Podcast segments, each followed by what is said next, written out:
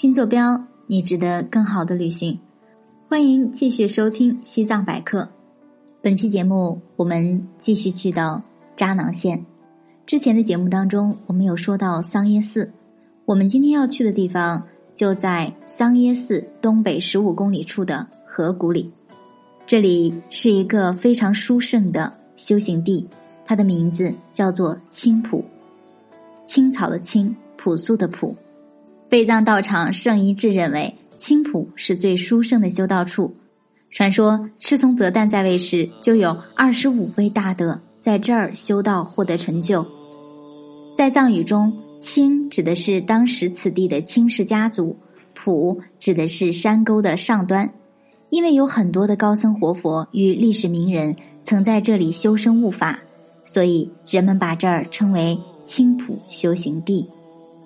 青浦修行地三面环山，一面临水，正对着雅鲁藏布江宽阔的河谷。这里绿野遍布，林木丰茂，气候温暖，景致优美。西藏历史上赫赫有名的济护大师莲花生大师、藏王赤松德赞和桑耶七觉士都在这儿留下了圣迹。青浦明确的标志是青浦沟内中央如宝洞般的山峰。以及它颈处的石窟红岩格物仓，也就是莲花生大师的修行洞。青浦的加持力源头，在莲花一教以及诸如金美林巴等大德撰写的圣地指南中均可捕捉，其源泉在于此地。地形在莲花生大师本生传中记载为青浦沟活像盛开的莲花。对桑耶青浦外向的认识是，有着似莲花展开般的地形。它的内意是金刚亥母之法积聚三秘密的金刚亥母八嘎像，或者可以称为其外看如盛开之莲花，内观似金刚亥母三解脱生法功。密意表金刚亥母之密莲。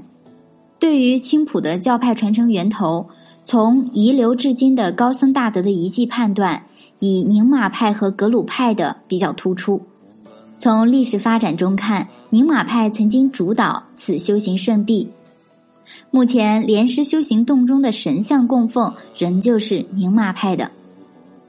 据传说，青浦修行地的大山里曾有一百零八座修行山洞、一百零八座天葬台和一百零八处神泉。青浦修行地最主要的是位于山顶的莲花生修行洞格物仓和以及二十五王尘洞，下面有一西错家洞、法王洞、鲁堆琼钦洞等，还有龙钦巴尊者的灵骨塔、温杂杰瓦乔央修码头金刚法所在的岩窟。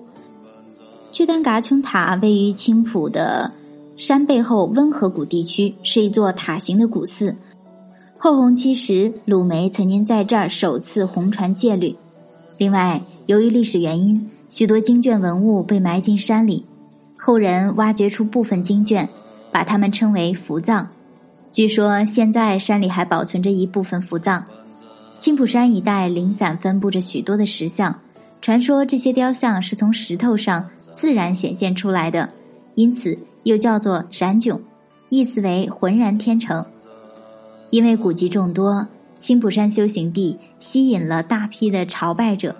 时至今日，仍有不少远道而来的苦行者在此地聚居修行，渐渐形成了一处小村落。在他们的眼里，这里是与桑耶寺齐名的一处圣地。甚至有许多藏族同胞认为，如果来到桑耶寺而不去青浦山，就等于没有来过桑耶寺。据说，在青浦修行。念一遍六字真言，胜过别处念百遍。在青浦修行一天，功德胜过在别处修行一年。能被这么多的高僧大德选中并常驻修行的地方，想不神圣也难。青浦山脚下是一座名叫温杂拉康的尼众寺院，这里是青浦修行地上山的起点。从山下到山上大约要一个多小时，沿途可以看到很多。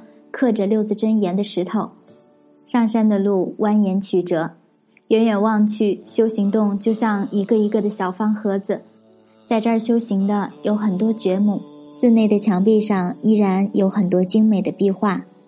在海拔四千三百二十二米的修行地，可以看到很多低矮昏暗的修行洞，进洞的时候都需要弯腰进入，而觉母们常年都生活在这个洞里。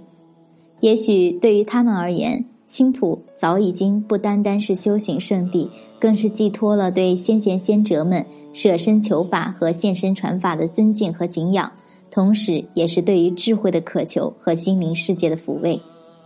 在这十几公里的朝圣路上，每个人都是自我世界里的修行者。本期节目我们就先说到这里，感谢各位朋友的收听，也欢迎加入我们的洗米团，成为新米的一员。添加微信新坐标拼音首字母加二二幺八，新坐标拼音首字母加二二幺八，了解更多旅行内容。我们下期节目再见。